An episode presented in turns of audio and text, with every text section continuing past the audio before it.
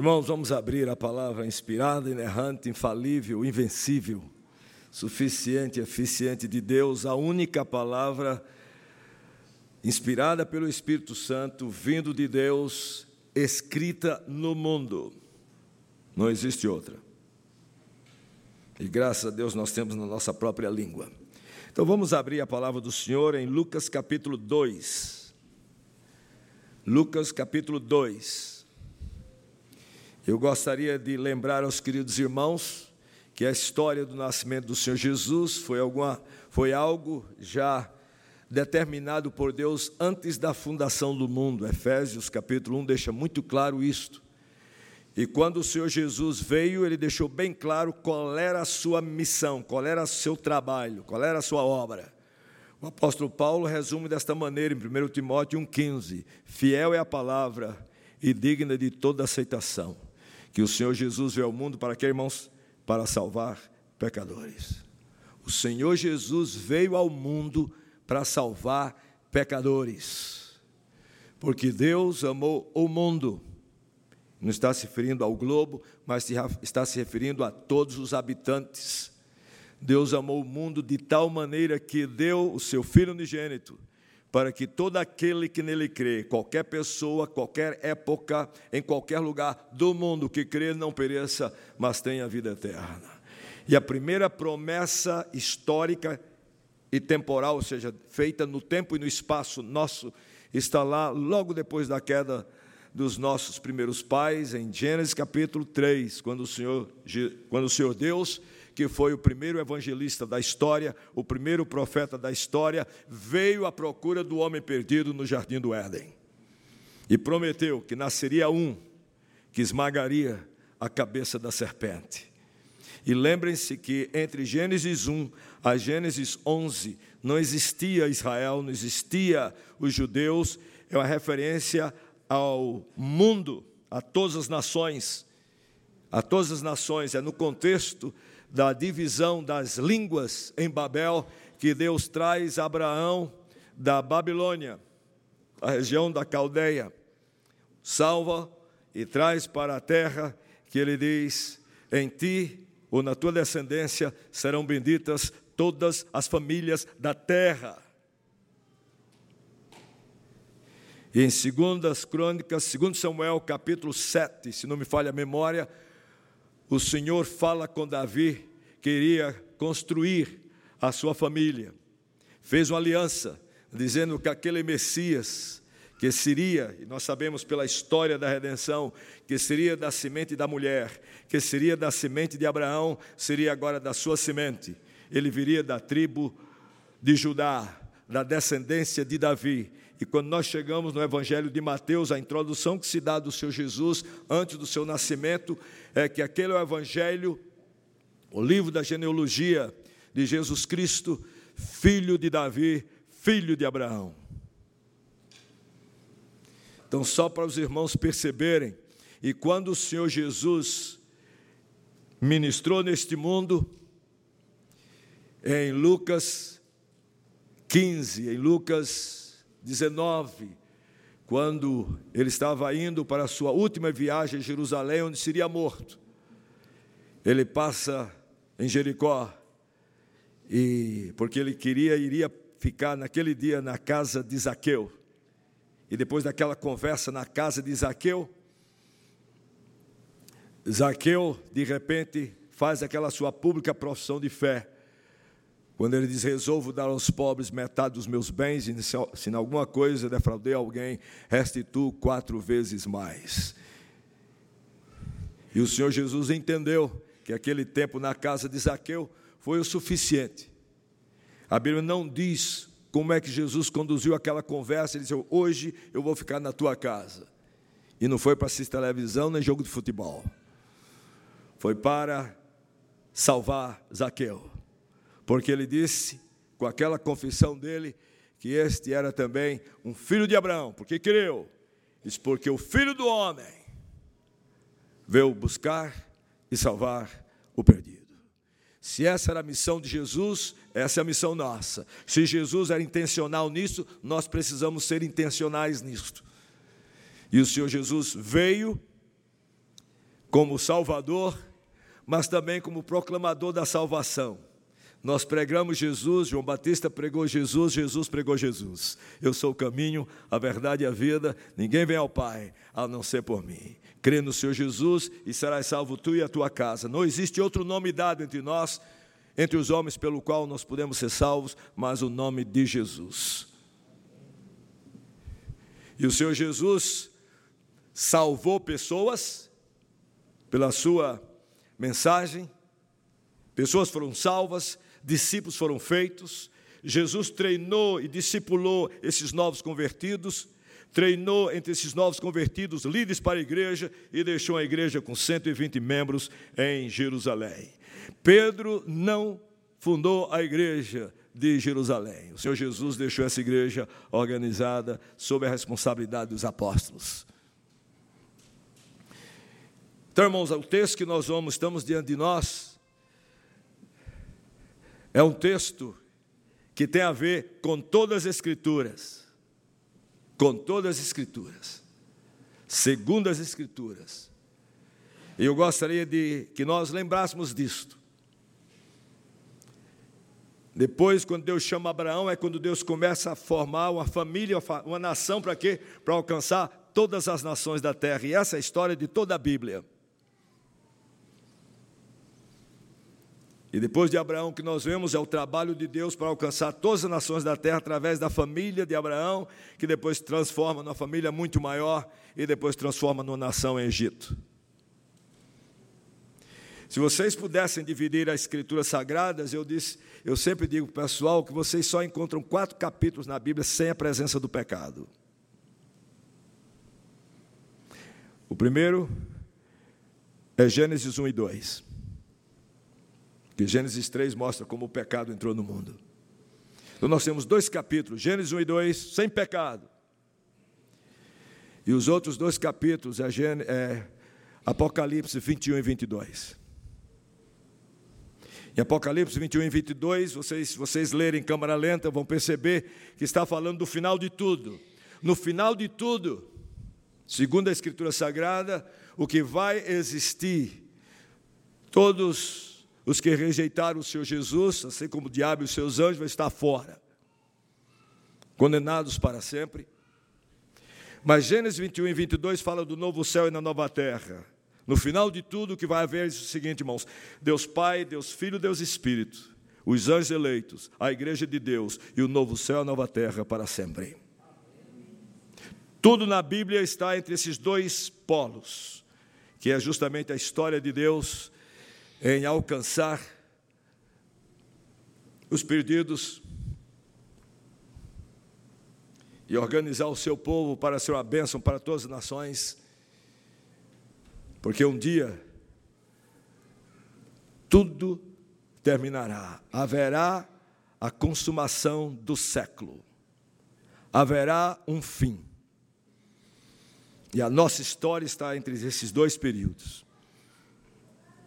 Portanto, só para os irmãos entenderem que tudo isso aqui tem a ver com toda essa história da redenção, por isso que eu coloquei aí no título o Deus da história e a história de Deus.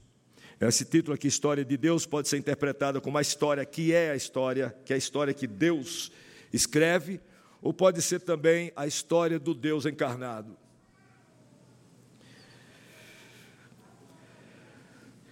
Vamos ler, eu sei, eu vou ler dois de 1 a 20. Capítulo 2, versículos de 1 a 20. Eu sei que é um trecho muito longo, mas eu vou fazer o seguinte: eu vou começar a ler e, vou, e a minha exposição vai à medida que eu vou estar lendo esse texto, porque eu não quero simplesmente ler o texto todo e depois voltar para ler novamente, dando as explicações. Então, os irmãos, deixem a, sua, a palavra de Deus aberta em Lucas capítulo 2. E a primeira, a primeira os primeiros dois versículos que eu gostaria de ler e chamar a atenção dos irmãos é este. Diz assim: Naqueles dias, e os irmãos sabem, veja o contexto de Lucas 1 e 2, você sabe, naqueles dias, é justamente naqueles dias das revelações do Senhor, do anjo Gabriel, e agora João Batista já havia sido nascido, já tinha passado agora os nove meses dele, ele já havia nascido, o Senhor Jesus, ah, ele era mais velho que Jesus, seis meses, agora nós estamos mais ou menos ah, já uns seis, ah, seis, seis meses depois, três meses depois do nascimento de João Batista, e agora vem, naqueles dias, quando João Batista já havia nascido, tem esse, todo esse contexto aqui, diz assim: naqueles dias, nos dias perto do Senhor Jesus nascer,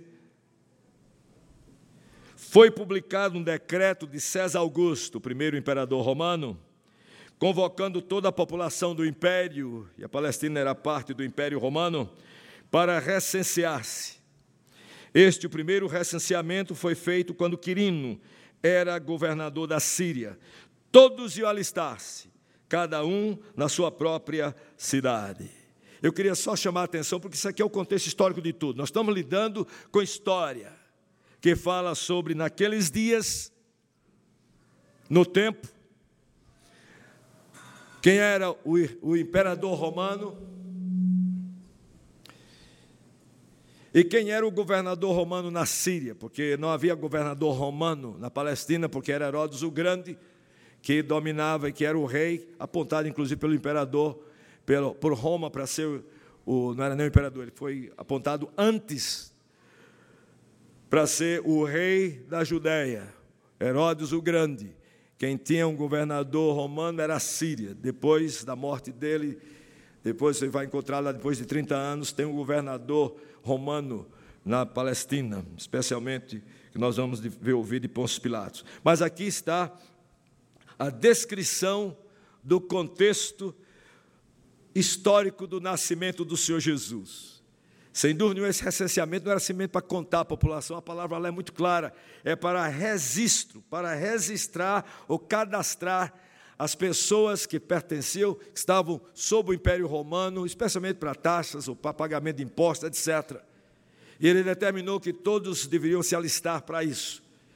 Só que José e Maria estavam onde, irmãos? Em Nazaré, a mais de 100 quilômetros ao norte de Belém. E todos tinham que se alistar, cada um na sua própria cidade.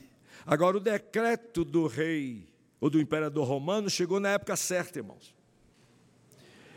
Porque o que a palavra de Deus diz é que esse decreto era porque todos fossem alistar-se na sua própria cidade, a cidade de descendência. E José e provavelmente Maria eram da descendência da tribo de Judá, do rei Davi. O rei Davi foi que nasceu em Belém da Judéia. Agora, os irmãos, só quero os irmãos lembrar o seguinte: um dia eu preguei aqui sobre a geografia de Deus, não preguei? Alguns anos atrás eu preguei aqui sobre a geografia de Deus, como Deus controla todos os movimentos e todas as migrações.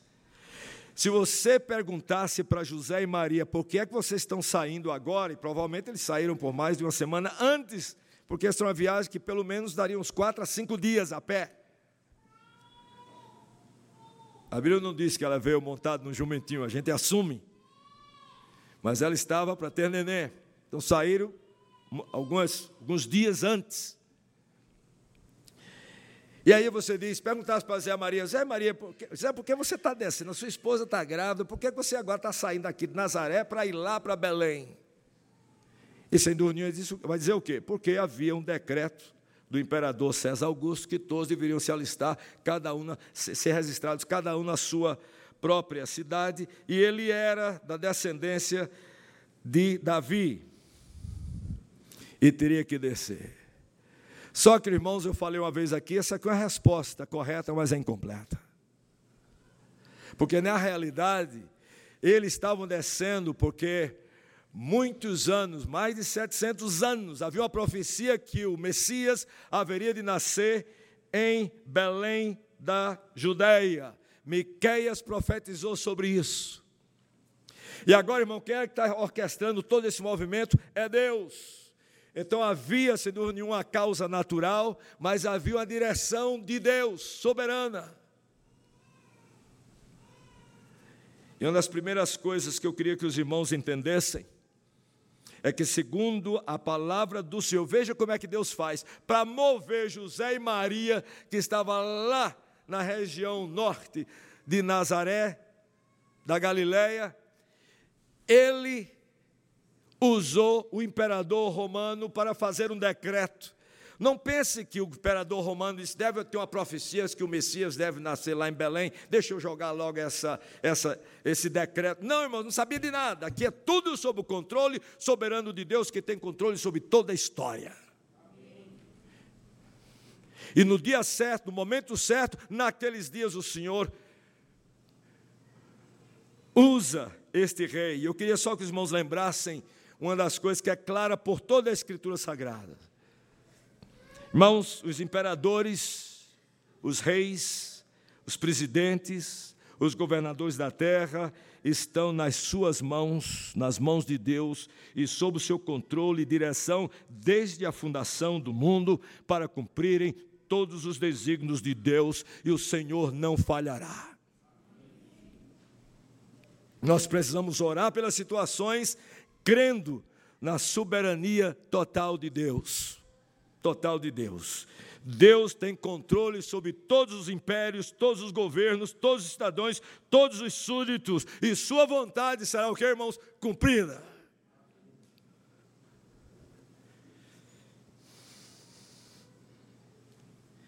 E aí a Bíblia diz: todos iam alistar-se, cada um na sua própria cidade. É ver, todos, em todo o império, mas agora ele traz a história em particular para José e Maria. Pessoas pobres, irmãos. Mas é impressionante que Deus está lidando com toda a história do mundo para cumprir a história dele. E tudo isso aqui tem muitas ramificações, mas uma delas tem a ver com o casal lá de Nazaré.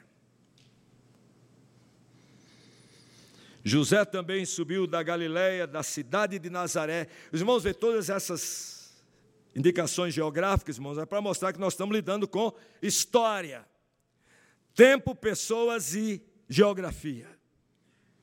Estamos lidando com história. Para a Judéia, a cidade de Davi, chamada Belém, por ser ele da casa e família de Davi. Por quê? Por causa daquela profecia de Miqueias, capítulo 5, versículo 2: E tu, Belém, Efrata, pequena demais, para figurar como grupo de milhares de Judá, de ti, impressionante, todos os detalhes, de ti sairá o que há de reinar em Israel, e cujas origens desde os tempos antigos, desde os dias da eternidade. E quando eles chegaram em Belém, a Bíblia diz, completaram-se lhes os dias. Em outras palavras, chegou no momento que ela deu a luz. E a Bíblia diz assim, versículo 7. Propósito, só para os irmãos perceberem o versículo 6. Leiam em câmara lenta aqui. Estando eles aonde? Ali, ali é o que? Belém da Judéia. Quando eles chegaram lá, completaram-se-lhes os dias. E ela ali deu à luz a seu filho primogênito, enfaixou-no e o deitou numa manjedoura, porque não havia lugar para eles na hospedaria. Irmãos, eu queria só chamar a atenção, porque na época de Natal eu vejo muitos presépios que se tornam presepadas.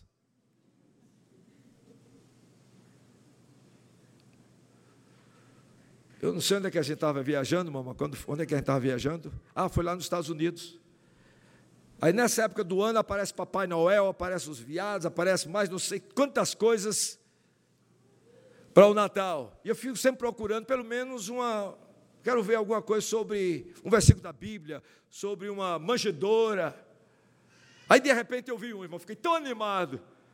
Aí quando eu fui passando, uma coisa mais feia do mundo, aqueles bonecos inflamados, inflamados não, como é que diz? Infláveis. Aí eu disse: Isso não é presépio, isso é uma presepada, porque muitas vezes as pessoas colocam o presépio fora de Belém. Já notaram isso? No campo.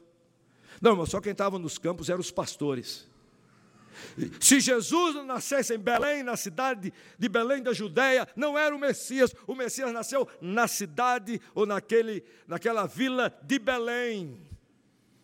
Por isso que os irmãos e nós temos muitas vezes estudar sobre até sobre uh, o landscape estudar sobre aquelas vilas, estudar sobre como eram aquelas casinhas naquelas vilas, e você vai encontrar que realmente dentro daquelas aquelas vilas haviam realmente casas, né, não é como as nossas, mas onde embaixo eles colocavam realmente um lugar para os animais domésticos. E tinha uma, uma parte para a família, e às vezes eles tinham uma parte que podia alugar para alguém. Quando eles chegaram em Belém da Judeia, não havia mais lugar na hospedaria, quer dizer, um lugar para eles se hospedar. O único lugar que tinha, talvez, naquele lugar, era onde? Lá embaixo.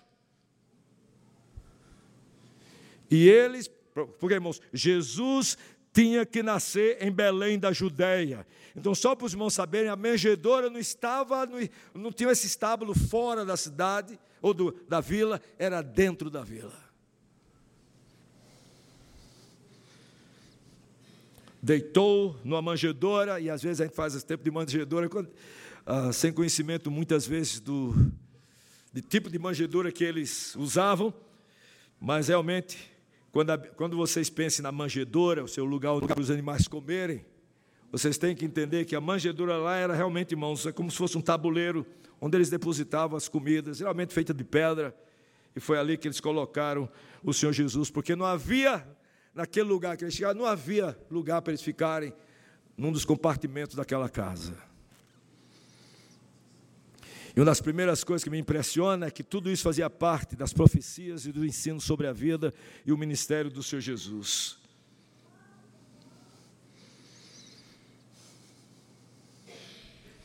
E aqui nós começamos a ver o começo da história da redenção, o nascimento do nosso Senhor Jesus Cristo. E a Bíblia diz assim: que ela deu à luz a seu filho, o que, irmãos?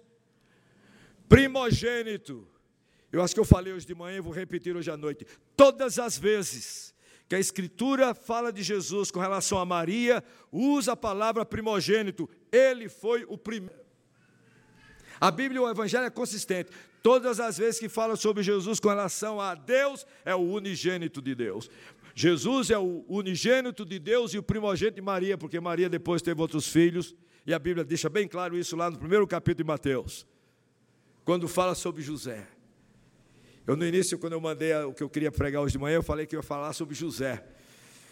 José, não do Velho Testamento, mas o José, marido de Maria. Que é um homem íntegro, um homem piedoso, um homem que não sacrificou de uma certa forma quando ele soube que Maria estava grávida, e foi justamente no período, provavelmente, que Maria saiu para ajudar Isabel. Quando ele soube que Maria estava grávida, e ele sacrificou, nesse sentido, a sua própria reputação, porque o seu homem justo, ele disse: Vou deixar Maria de uma maneira secreta. Até que o Senhor falou: Olha, José, esse que está aí é do Espírito Santo. E o nome dele será Emanuel, que quer dizer Deus conosco. E se você texto de Lucas capítulo 2, aquele texto de Mateus capítulo 1, irmãos, enfatiza o nascimento virginal de Cristo. Porque este era um dos sinais que ele seria o Messias. Não somente que ele nasceria em Belém da Judéia, mas que ele nasceria de uma virgem. E esse é todo o debate aqui do próprio José.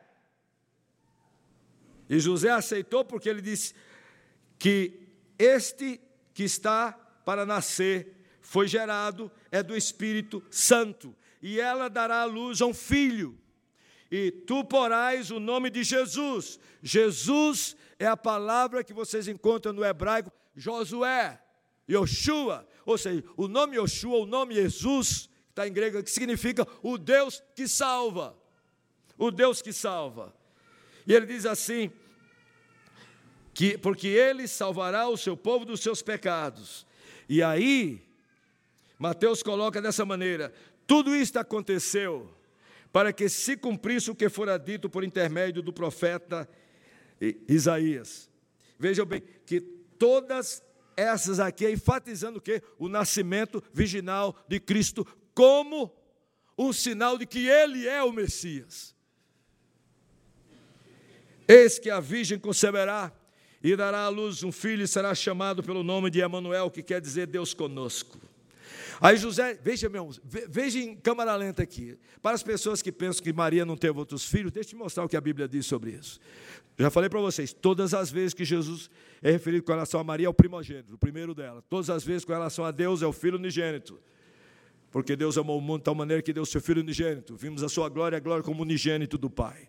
Agora veja que essa questão do relacionamento. Esse texto aqui de Mateus é para ressaltar o sinal de que esse Jesus é o Messias, porque ele nasceria de uma virgem. Aí veja bem, Mateus 1, 24: Despertado José do sono, fez como lhe ordenara o anjo do Senhor e recebeu sua mulher.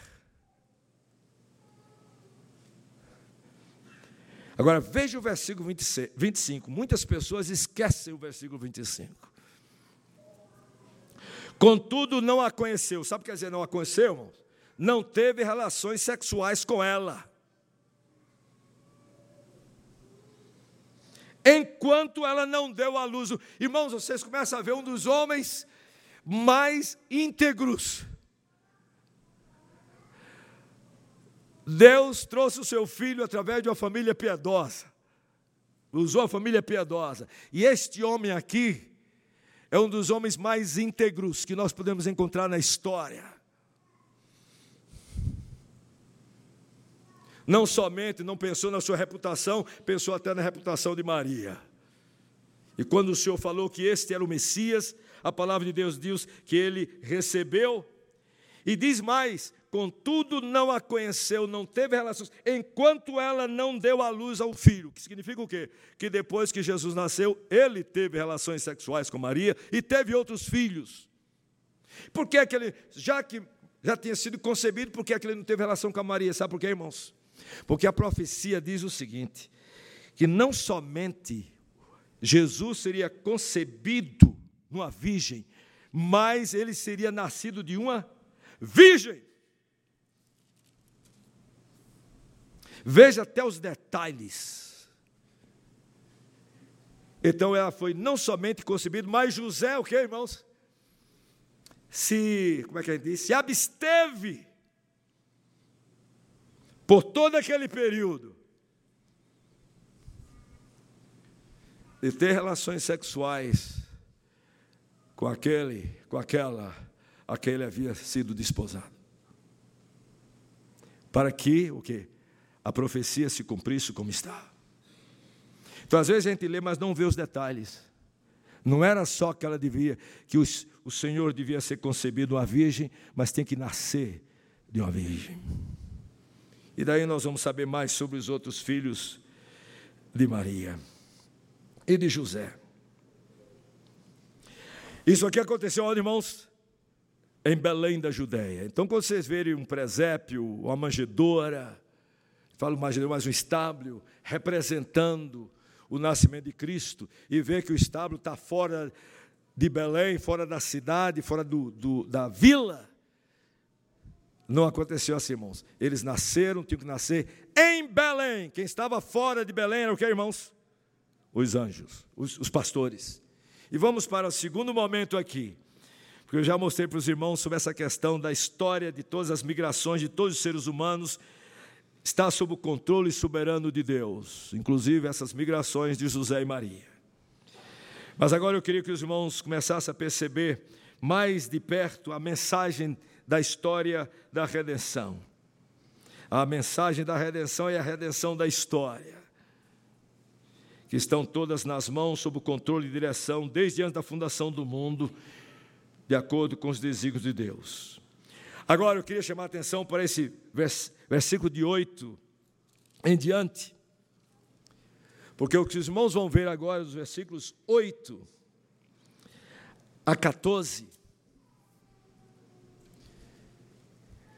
Os irmãos não imaginam como estou alegre de anunciar isso para os irmãos.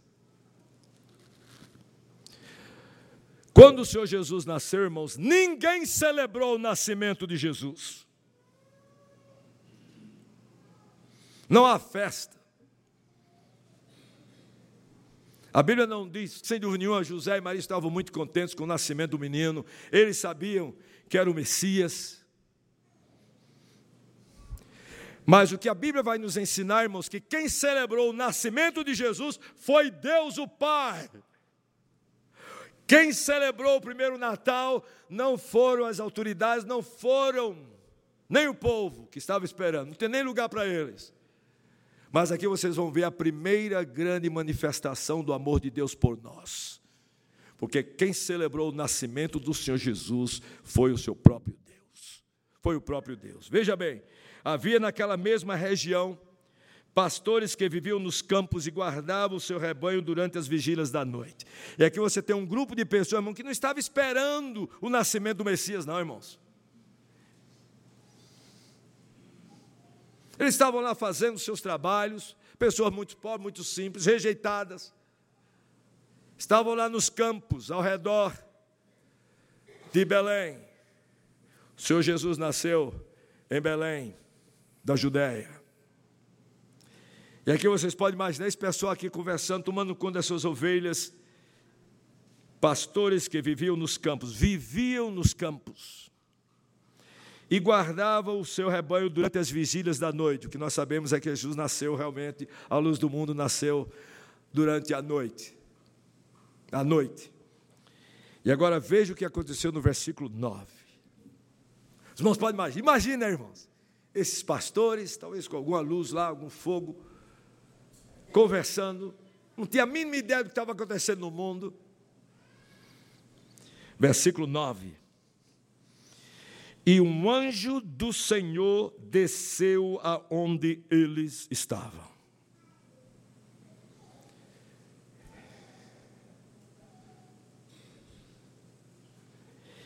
E a glória do Senhor, a majestade do Senhor, o brilho do Senhor, o peso da presença do Senhor brilhou ao redor deles.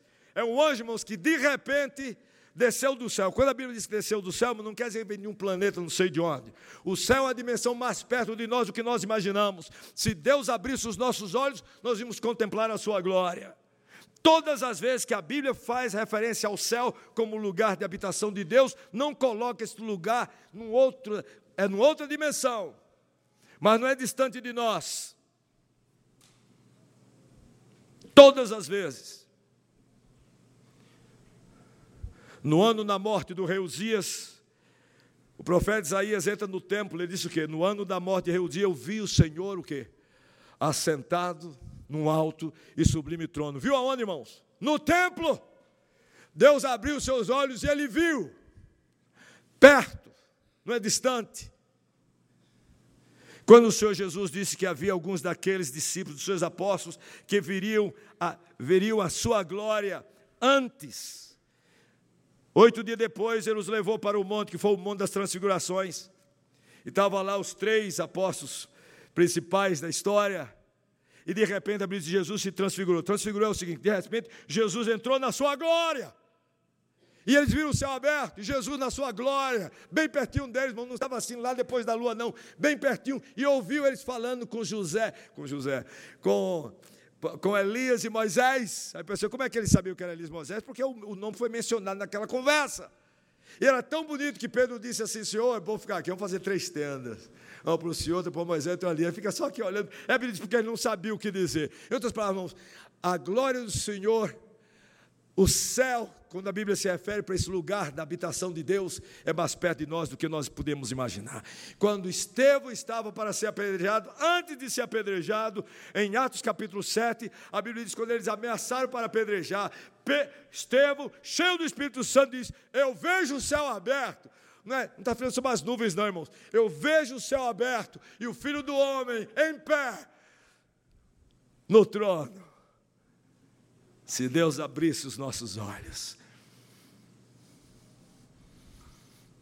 É muito mais perto do que nós estamos imaginando. Então, o que aconteceu naquela noite, irmão, não é que de repente veio um anjo lá, não sei de onde, não.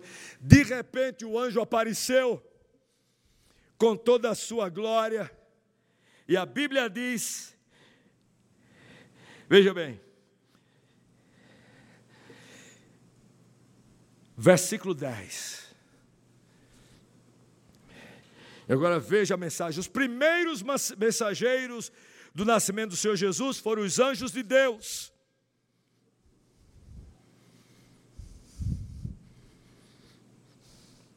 Não tem mais. Posso imaginar. Eles não estavam esperando nada disso, irmãos. Não tem mais. Agora veja a mensagem. Eis que vos trago boa nova de grande alegria. Meus irmãos, vejam a, a mensagem do anjo. Eis que vos trago para vocês. Essa mensagem é para vocês. Vos trago boa nova, e o verbo lá é o verbo de evangelizar. Eis que eu vos evangelizo. E daí é traduzido como os trago boa nova. E ele diz: trago para vocês, para vocês, esta boa nova que é de quem, irmãos? De grande alegria, mega alegria. Então vocês começam a perceber, irmãos, não é somente os anjos estão se alegrando, é uma mensagem que estão trazendo de Deus Pai para nós, que esta aqui é a alegria de Deus revelada através da mensagem desses anjos. Irmãos, quem que se alegrou em enviar o filho dele para morrer na cruz? para pagar pelos nossos pecados e nos reconciliar com Deus. Deus amou o mundo de tal maneira que deu o seu Filho unigênito. Aqui, irmãos, é a festa celebratória de celebração de Deus em enviar o seu Filho ao mundo. Eis que trago para vocês uma, nova, uma boa nova de grande alegria, que vai ser o que, irmãos? E essa alegria, que é a alegria da salvação e do Salvador, vai ser para todo o povo. Porque Deus amou o mundo de tal maneira. E qual é a mensagem, irmãos? Oh, irmãos, veja bem a mensagem. Agora, leiam em câmera lenta a Escritura Sagrada, veja os verbos e os pronomes. É que hoje o quê? Irmãos, não dê, no nascer. Vos nasceu. Nasceu para vocês. Nasceu para vocês. Nasceu para vocês na cidade de Davi. Referência ao Velho Testamento. Belém da Judéia. Por isso Jesus nasceu na vila lá de Belém da Judéia. Não foi lá fora, numa, numa, numa caverna, não. Quem estava lá fora foram os, foram os pastores. É que hoje nasceu para vocês, na cidade de Davi, ele fala três coisas sobre esse Jesus. Primeiro, que ele é o quê? O Salvador. Porque o nome dele é Jesus, o Deus que salva. Veio salvar vocês dos seus pecados, pagar pelo pecado de vocês, reconciliar vocês com Deus, para que um dia vocês saibam que não há nenhuma condenação para aqueles que estão em Cristo Jesus.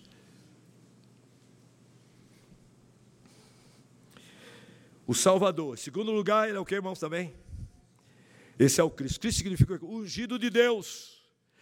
Quando você vai nos profetas, fala do, do, do Messias, está se referindo aqui àquele que foi escolhido exclusivamente por Deus como seu Messias, como seu ungido. E que é o quê? Que é Deus.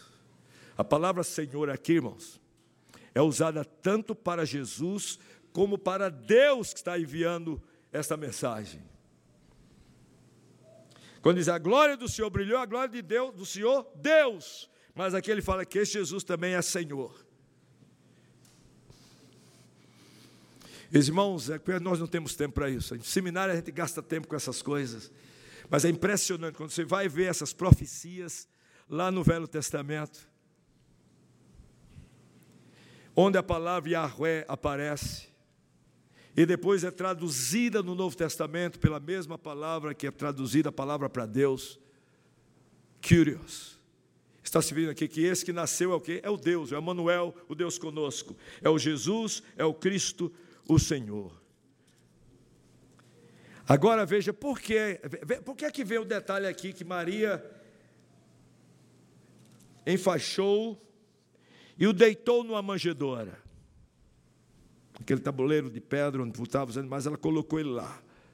Por que esse detalhe aqui? Sabe por quê, irmãos? Não é só para registrar aquilo que o apóstolo Paulo fala sobre, pois conheceis a graça de nosso Senhor Jesus Cristo, que sendo rico se fez pobre por amor de vós, para que pela sua pobreza vos tornasse ricos. Não é simplesmente para que a gente entenda o que ele fala aos filipenses, tendo em vós o mesmo sentimento que houve também em Cristo Jesus, pois ele, subsistindo em forma de Deus, não julgou com usurpação ser igual a Deus, antes a si mesmo se esvaziou, assumindo a forma de servo, tornando-se em de homens, de homens, e reconhecido em figura humana, a si mesmo se humilhou, tornando-se obediente até a morte e morte de cruz.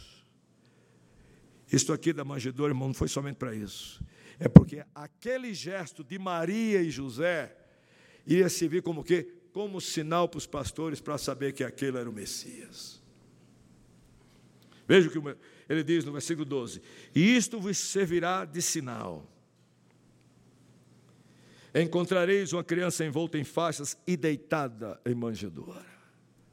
Bom, vocês começam a ver que Deus não controla somente os nossos movimentos de migrações, Deus controla até os nossos movimentos imediatos. Colocou sinal para os pastores. Agora, veja o versículo 13. Só para você. Subitamente, a propósito, irmão, isso aqui subitamente não é que de repente veio descendo do céu. De, de repente, é como se o céu tivesse aberto diante daqueles pastores, já com toda aquela glória, e agora não era somente um anjo para falar, e subitamente apareceu com um anjo, uma multidão da milícia celestial. Agora vem um, um, um verbo aqui que às vezes eu queria só dizer para os irmãos, quando a Bíblia diz louvando a Deus, ele não está dizendo cantando a Deus. Louvando a Deus significa o quê? E, e dizendo, por exemplo, louvando a Deus e dizendo. Então, esse louvando a Deus é exaltando a pessoa de Deus. Às vezes pensa que é um coral de anjos, e pode ter sido. Mas o que a Bíblia está mostrando aqui é que, a, que essas pessoas, de repente, esses anjos juntos, exaltaram a Deus, a pessoa de Deus, dizendo: porque eles não cantaram aqui, o que eles disseram foi o seguinte: disseram assim: glória a Deus nas maiores alturas e paz na terra entre os homens a quem Ele quer bem. Essa é a mensagem de exaltação aqui, irmãos, a Deus que está enviando o seu Filho. Então, isso é uma proclamação deles. Então, o verbo louvar aqui não está no sentido de cantar, mas no sentido de exaltar, de louvar alguém por aquilo que ele fez. Quando ele diz, eu, tô, eu louvo ao irmão fulano por aquilo que ele fez. Quer dizer que eu estou cantando, estou exaltando, chamando a atenção para alguma coisa relevante. E é isso que os anjos estão fazendo aqui. Louvando, ou seja, trazendo toda a glória, toda a honra, toda a adoração ao Deus dos céus, que enviou o seu Filho. Diz, glória, vocês têm glória a Deus nas maiores alturas e paz na terra entre os homens. A quem ele quer bem. Então, os anjos foram os primeiros a anunciar esta mensagem e a celebração do primeiro Natal teve a participação de muitos, mas a celebração foi de Deus. E parece que não está diferente hoje, né, irmãos? Graças a Deus que nós temos o povo de Deus para celebrar o nascimento do seu Jesus. Mas a maioria não está nesse espírito, não, irmãos. Fala de presentes, fala disso, fala de luz, mais muitas coisas, mas esquece de que quem celebrou o primeiro Natal foi o Senhor Jesus, foi o Senhor Deus. E diz mais, veja bem, agora você veja a atitude dos pastores, eu vou terminando aqui. E ausentando-se deles os anjos para onde, irmãos? Não foi para as nuvens, não, para o céu. De repente desapareceram, de repente o quê? Desapareceram. Entraram no céu.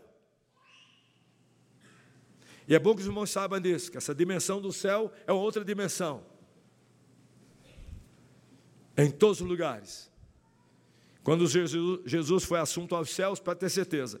Quando a Bíblia diz sobre a ascensão do Senhor Jesus, o Senhor Jesus foi sendo assunto lá no Monte das Oliveiras, e a Bíblia diz, quando ele foi subindo, de repente, ele, uma nuvem o quê?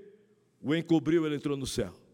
Ele não ficava esperando, irmão, vendo se aparecia lá depois da lua. Ver se... Não, irmão, foi de repente na vista deles assim. Bom, entrou na, na glória. Porque um dia o Senhor Jesus vai voltar. E nós não vamos ficar olhando ele vindo lá do sol, lá da lua, lá não sei de onde. A Bíblia diz que de repente, irmãos, por todo o universo, mais perto de nós que nós podemos imaginar. vai se abrir. E ele vai descer com toda a sua glória. E a Bíblia diz que todo olho verá, porque vai ser simultâneo. Você não vai. Tinha, às vezes pensava, ah, ah, todo olho vai ver, porque hoje a gente tem a tecnologia, né? Todo mundo aí, de repente a televisão mostra, todo mundo na televisão vai ver a vinda de. Não, irmãos, a Bíblia diz que de repente, desse mundo ao nosso redor todo, os céus vão se abrir em todos os lugares, e nós vamos ver a glória do Senhor com todas as milícias celestiais. E vai ser assim, irmãos.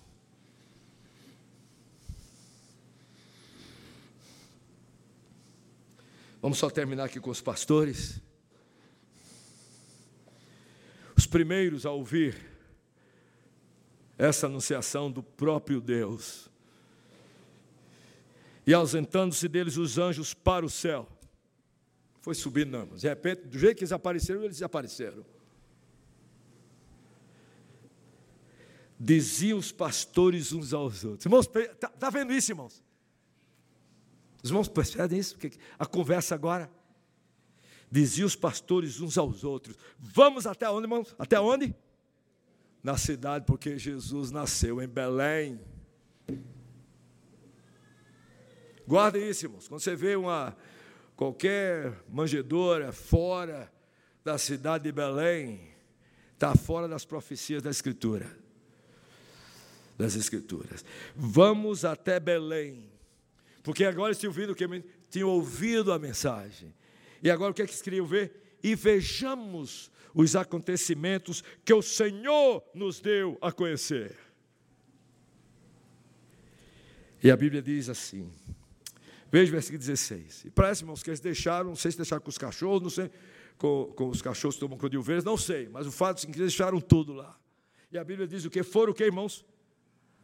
Apressadamente.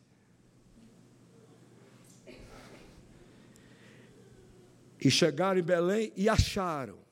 Eles tinham que achar o lugar, irmãos. E acharam Maria e José e a criança, o quê? Deitada na manjedoura. Esse foi o sinal do anjo.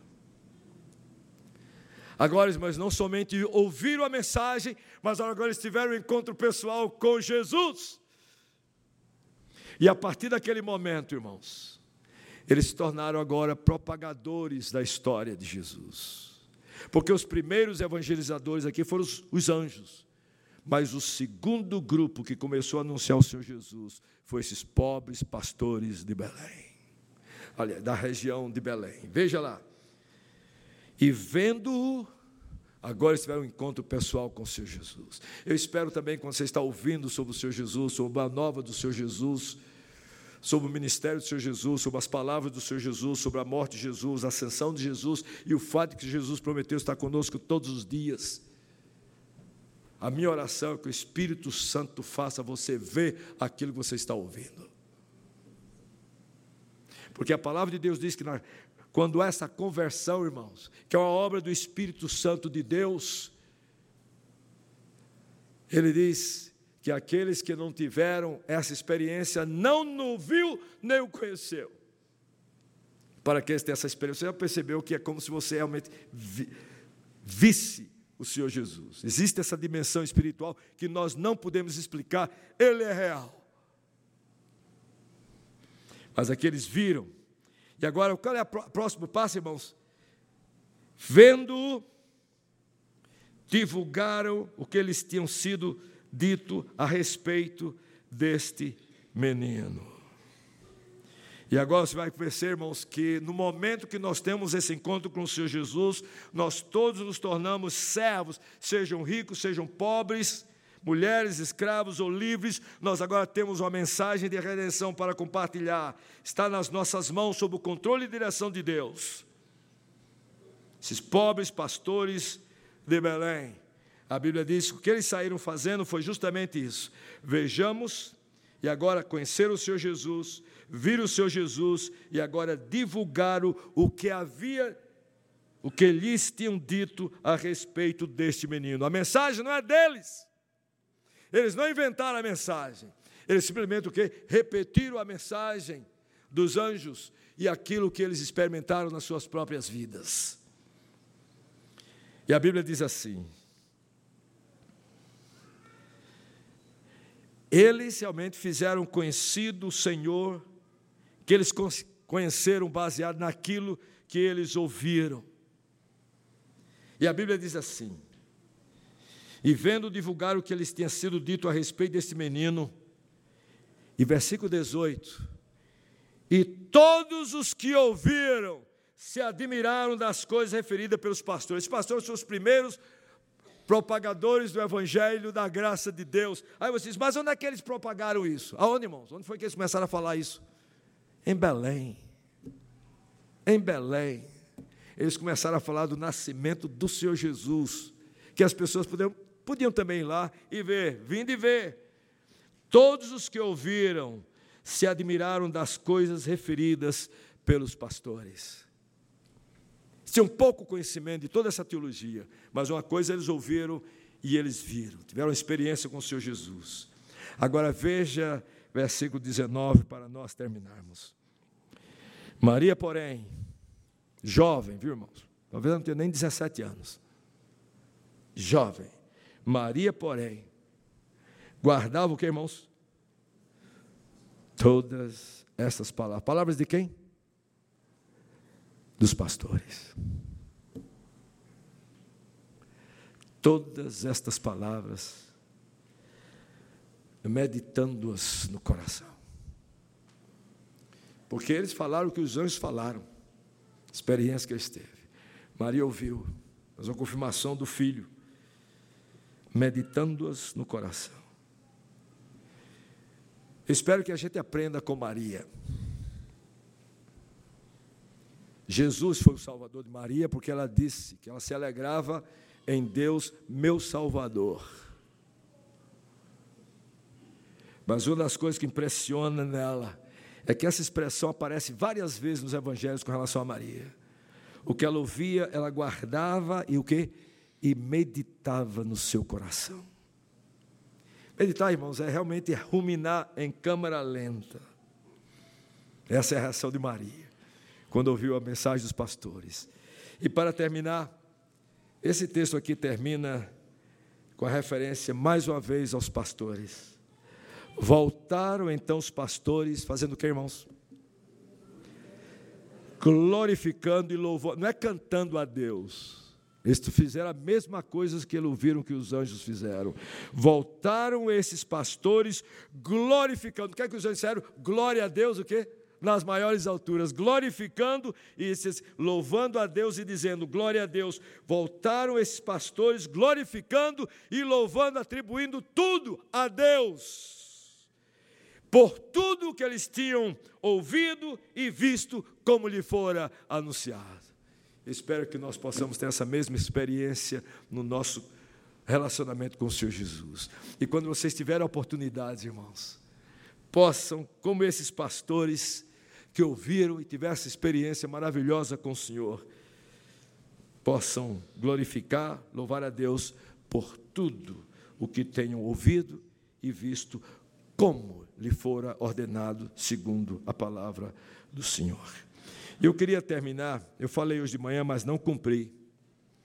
Eu queria terminar apenas orando com os irmãos. Eu falei que ia fazer a oração do apóstolo Paulo, que está em em, em 1 Timóteo, é, em 1 Timóteo, no capítulo 3, 1 Timóteo ou 2 Timóteo? Eu acho que é 2 Timóteo, capítulo 3.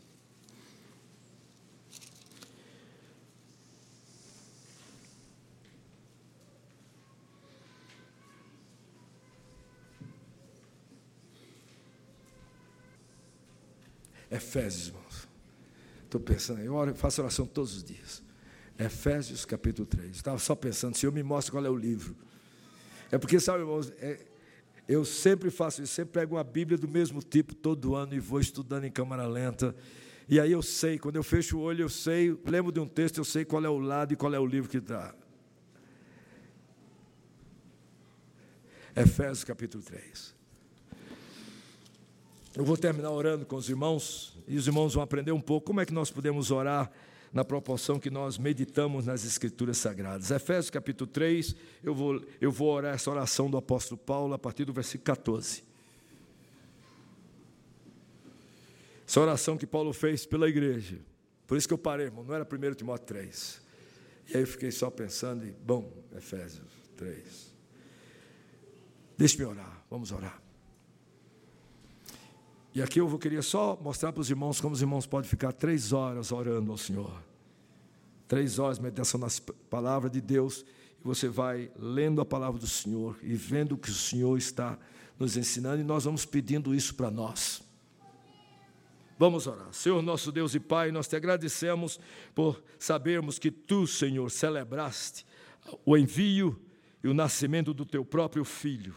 Te agradecemos não somente esta grande dádiva, mas o teu amor revelado para conosco, pelo fato que o Senhor se alegrou em entregar o teu filho por nós, para que através dele nós fôssemos salvos e tivéssemos relacionamento contigo agora e para todo sempre e vivêssemos uma vida que vale a pena ser vivida. Agora, Senhor, nós chegamos diante de ti e nós nos pomos diante de ti, ó Pai, de quem todo toma todo o nome, toda a família da igreja, tanto no céu da igreja triunfante, como da terra da igreja triunf, militante.